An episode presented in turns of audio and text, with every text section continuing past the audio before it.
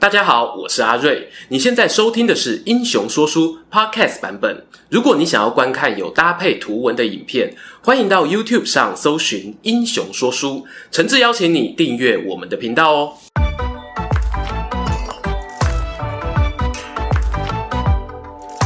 Hello，英雄说书的观众朋友，你们好，我是说书人阿瑞，替大家带来精彩的英雄故事。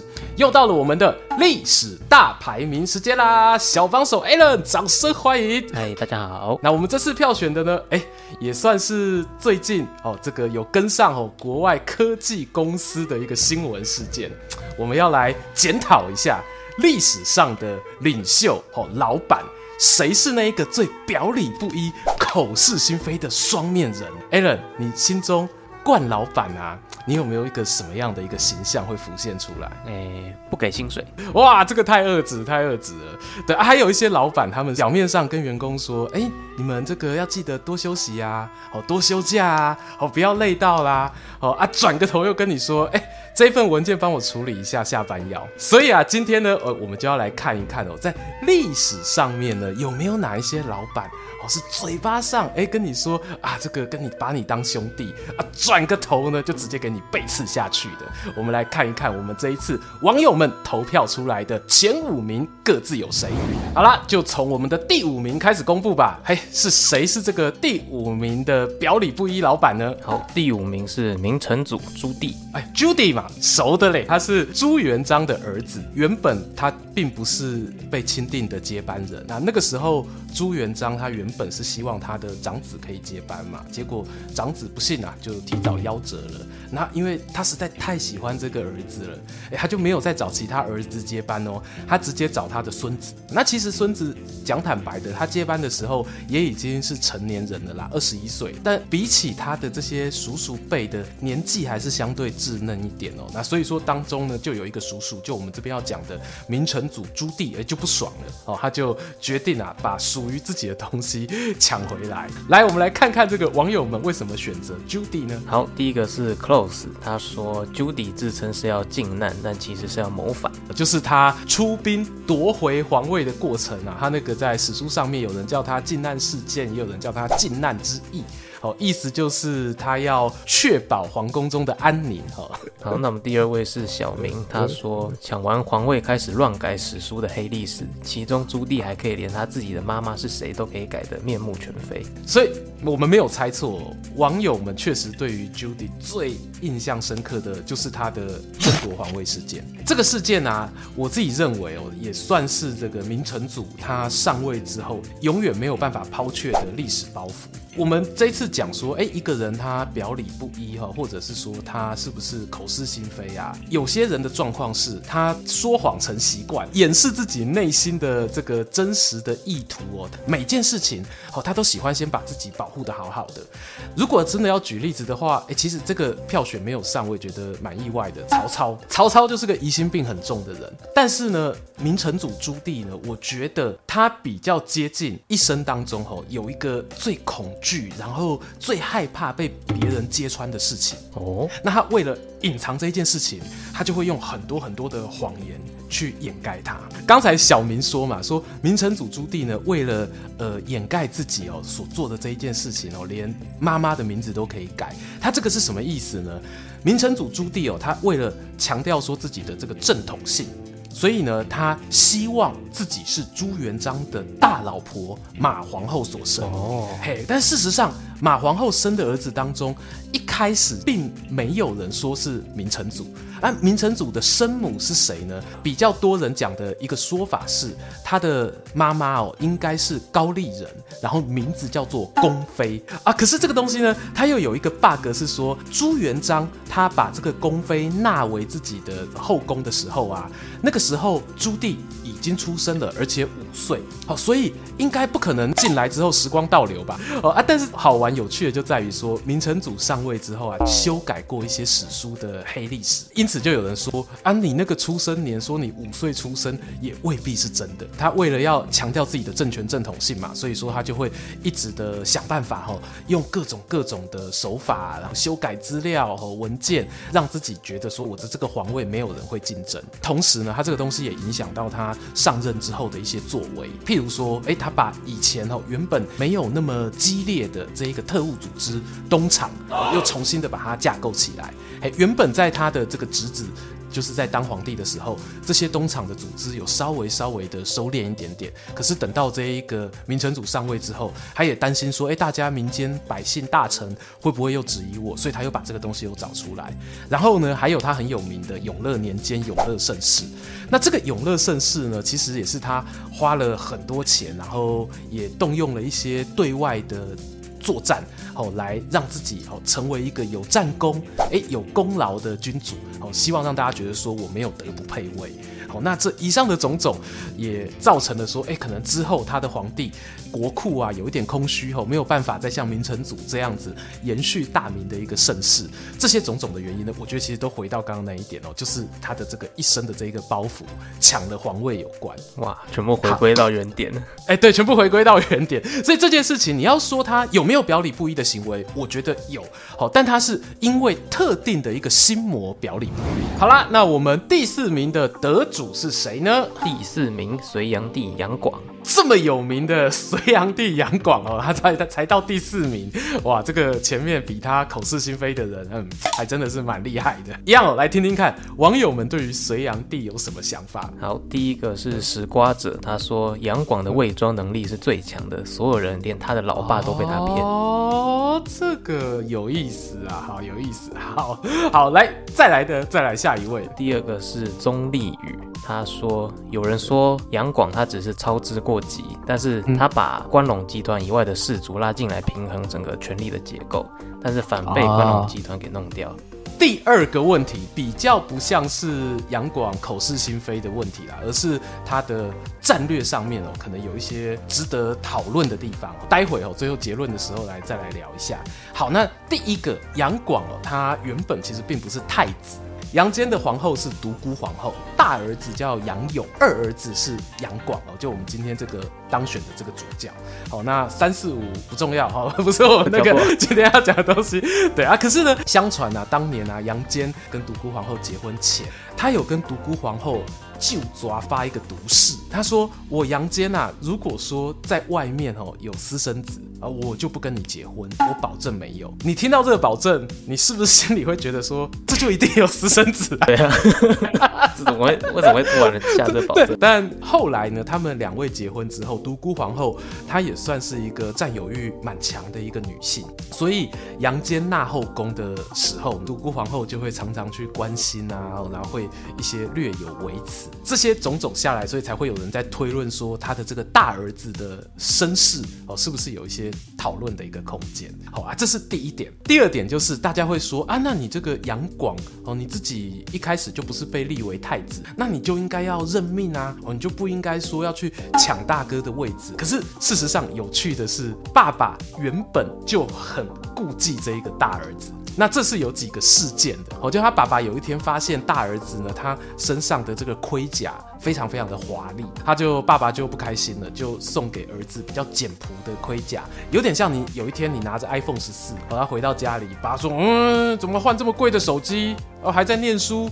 用这么贵的好吗？好，来，爸爸这个 Nokia 三三一零给你，哦，iPhone 十四给我，差太多了，来了，对，差不多就这个味道哈。啊，那再来还有一件事情，在当时啊，北朝的习俗当中，哦，太子他在冬至的那一天，会有朝廷里面的文武百官哈，去给他道贺，有一点类似这个拜早年的这个味道啊。但这个行为呢，他让杨坚为什么不开心呢？因为杨坚他觉得说，皇帝还是我。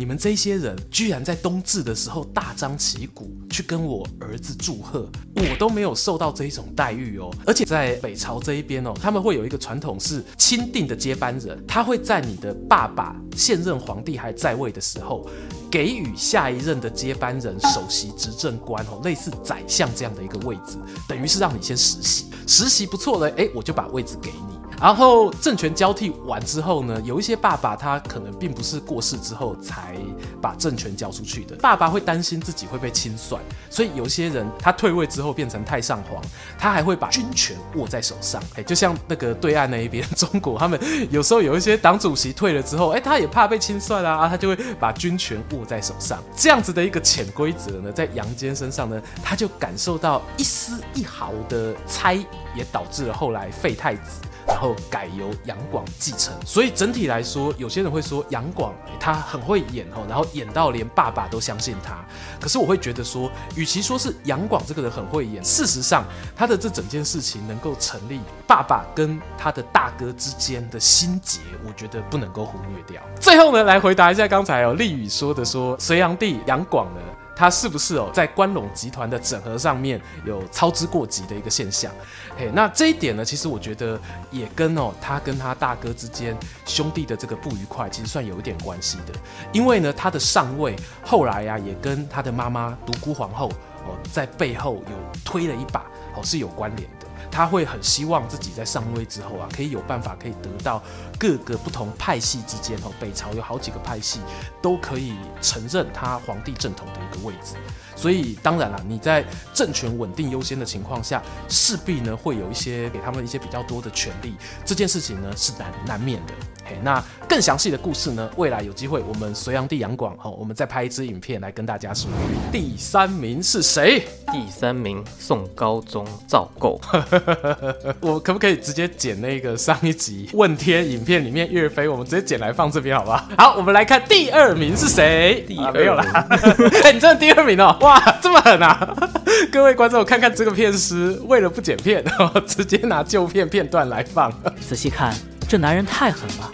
好啦，宋高宗哦，我们一样啊，还是来看一下为什么认为宋高宗表里不一。好，大部分都是说他借了秦桧之手杀了岳飞。结束是啊，结束了。好，不负所望。好，这个确实如我心里所期待的。我自己觉得，我们刚好讲到现在三个人嘛，这三个人呢。都是因为一件事影响一辈子。以宋高宗来说啦，让岳飞哦含冤生死，也成为哦他后来对于很多他手下将军大臣的一个心病。包括说，呃，大家会觉得说啊，你这个杀岳飞，名不正言不顺啊，哦啊，你是不是跟这个金朝之间哦彼此有一些密约啊？再加上我们其实上集影片里面有讲到说，宋高宗对于岳飞心里有没有愧疚？好，那这件事情呢，阿瑞我是站在肯定的立场。后来呢，他的一些呃所作所为，譬如说他可能对于岳飞的一些后人，并没有真正的赶尽杀绝。那又或者他后来诶也有交代说要平反这个岳飞的一些冤屈哦等等的这些事情呢，我会觉得他的内心其实有愧疚之心的。那当你有这些表现的时候呢，呃，他的双面人的程度啦，哦，我觉得称得上是一点五面。我不是要帮宋高宗洗白，因为痛。苦是比较出来的，内心的心机哦也是比较出来的。嘿，但，我相信他在进入前三名当中啦，一定有比这个宋高宗更厉害的。接下来就是冠亚军之争啦，第二名是汉高祖刘邦。Oh no！为什么？Oh no！原本呢，他是我心中的第一名。哎，我看看网友们有谁跟我是英雄所见略同。第一个是轩轩，他说刘邦算是双面人领袖的第一个，嗯、而且后人的曹操还有朱元璋只是把招式进化成二点零，然后再发扬光大，所以他是始祖。可以，可以，可以，可以。还有哪些同好？好，第二个是陈其义，他说鸿沟之盟背刺项羽，此乃小人之举。这件事情呢，不能全部怪刘邦啦，张良也要负一半的责任。对啊，但是呃，会不会是？刘邦交代张良做球给他，哦，让自己可以甩锅呢？我也不确定，我也不确定。听完了这个网友们的想法，我坦白讲，我会特别欣赏。为什么用欣赏？糟糕，暴露内心黑暗惯老板的那个灵魂。我会特别觉得刘邦啊，他在我心中，我这口是心非的程度是我第一名的原因是，刘邦他是真的在江湖上打滚过的人。我们前面讲的明成祖，他出身帝王之家，杨广也是。宋高宗他是有经历过逃难的过程啊，他算是这个生活比较颠簸，心机比较深沉。但是刘邦，我们讲过好几次哦，他就是出生于市井，那也因为这样有一点羞夸，让让让公黑的。罗摩啊的这种感觉哦，让他变得呢，在处理事情上面呢，会特别特别的习惯油条。那这件事情呢，就包括我们之前出过樊哙的那一支影片哦，就有讲到说，哎，刘邦哦，他面对项羽的威胁的时候哦，他可以不顾面子。哦，用尿遁的方式哦逃离这个现场，还包括刚才呃网友们有提到了，他在跟项羽作战的过程当中啊，其实并不是那种胜率非常高的，他也有苏嘎腾口，然后必须被迫要跑路的经验。跑路过程中，他就有跟项羽签订这个和平协议啊，签订和平协议之后，让自己喘口气，有获得休息的机会。然后结果呢，转个头就把和平协议撕毁，哦，就直接 又跟项羽开打。其实在在就显示说，承诺这件事情，刘邦呢，他并不是看得那么重。讲了这么多，是我要说刘邦真的是一个坏人，真的是一个对兄弟很差的人吗？因为对刘邦来说，他就是见过大风大浪，也看过人间冷暖，所以呢，他会比较没有安全感。他会有一点像是说，我不知道我的兄弟会不会背叛我，所以我希望多给他测试。问这个东西，你说他是准备要杀萧何吗？其实未必，哦，他就是问个心安的。最后，其实他对萧何也是很好，还把他交代为辅佐自己儿子的重要的顾命大臣。这样子的一个行为，其实我觉得恰恰我可以反映出，你作为一个双面人，他自己啊有他痛苦的一面。终于要进入到我们的冠军得主啦！哦，是谁把我最爱的刘邦给干掉了？来公布一下，他就是明太祖朱元璋，老朱啊！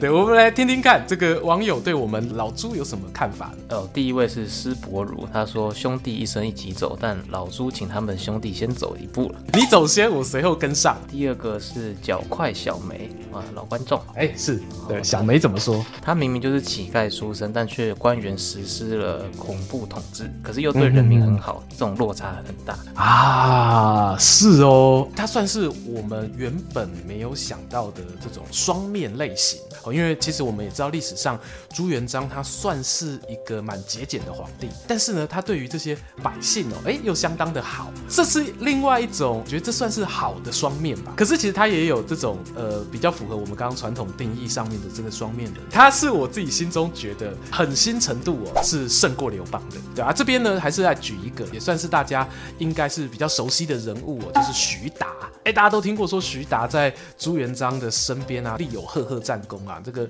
几乎一些重大战争啊都有他的这个戏份。好，那徐达这个呢，在他晚年的时候啊，他其实跟朱元璋之间就有出现一些哦君臣猜忌的状况。其中有个例子是这样，朱元璋他找好兄弟们哦，就一起去喝酒，呃，徐达喝酒醉了。啊，酒醉之后呢，朱元璋就派人啊，把他用这个棉被包好，然后扛到这个主卧室的床上躺着。结果呢，徐达酒醒之后发现说：“哎，这是哪里呀？我怎么在这啊？”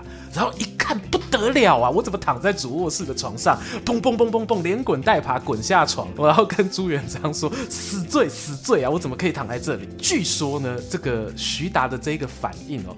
当时朱元璋他是躲在旁边偷偷看，他就是要看说这个好兄弟他有没有常常记得说自己的身份是一个部下哦，他看到徐达这么做的，他甚感欣慰，甚感欣慰的同时，可是偏偏啊，徐达做到这种程度了，后来他的下场还是没有很好哦。据说在他生重病的时候哦，有此一说啊，朱元璋得知这个消息呢。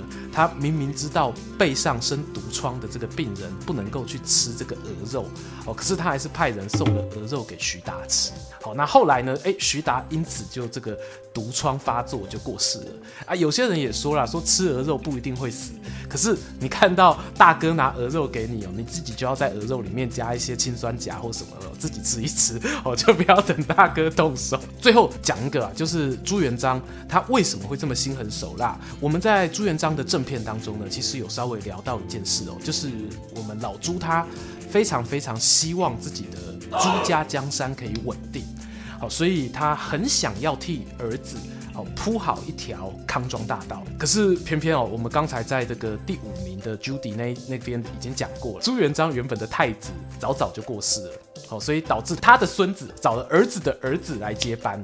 那这件事情呢，就变成计划赶不上变化，人算是永远永远不如天算。我觉得这是朱元璋啊，他算是最可惜的一个地方是在这里。终于进入了结论时间，不免俗的哦，我来问一下小帮手 Alan，以上五个人当中啊，不知道有没有什么遗珠之憾哦，是你自己原本心里想要选，哎，可是最后却没有上榜的人。我会选袁世凯，大总统袁世凯。说说为什么你会想选袁世凯？因为他就是想要更大的权力，但是他没有办法实现这件事，被外敌阻挡。啊，所以你是觉得替他感到惋惜，还是说觉得他后来的手段有一点太过粗糙？应该说手段太过粗糙，而且应该要顺着大势所趋这样。Okay, 啊，了解了解。其实我们大家每次讲到袁世凯的晚年，都会觉得他变得有一点丑角的味道。哎、欸，对对，你就会觉得，对对，就觉得说，哇，这件事情怎么大家都知道不行了，那你还硬要做，对啊。但是事实上，我觉得你是真的只有身处其中的人才会发觉幻觉的可怕。人家讲嘛，这个人生三大幻术嘛，什么手机在响哦，然后还有 手机在，然后还有啊，对我能反杀，还有一个是什么？手机在响，我能反杀，糟糕，还有一个是什么？他喜欢我。这些幻术就是自我感觉良好哦。那但是你有没有办法？看破这个自我感觉良好哦，如果能够看破的话，呃，就可以避免哦 变成像是格调不够高的这样一种表里不一的老板。感谢哈 Alan 跟我们分享他的心得，那也谢谢这一次哦有参与我们历史大排名投票的网友们。如果呢哦你下一次啊还想要来参加我们这样子的一个票选活动的话呢，哎，欢迎大家记得哈这个一定要订阅我们英雄说书频道，我们投票活动呢都会放在我们频道的社群贴文。那也可以追踪阿瑞我的 Instagram 哈，我那一边上面也会有我们的投票资讯小提醒哦，这样就不会错过啦。好的，那有任何想要我们票选的话题，也都可以在这支影片的下方留言跟我们分享。那期待下一次历史大排名和你空中再见，我是说书人阿瑞，我是 Allen，拜拜。拜拜。喜欢今天的故事吗？画面右边还有更多推荐影片可以追哦。诚挚邀请您动动手指订阅我们频道，打开小铃铛，选择接收全部消息，还有每周固定直播的副频道《穿越时空巴士》等你一起来上车。如果你还想要给我们更多鼓励，也可以扫描加入会员 QR Code，用每个月一杯咖啡的钱赞助团队创作更多好故事。我们下次见。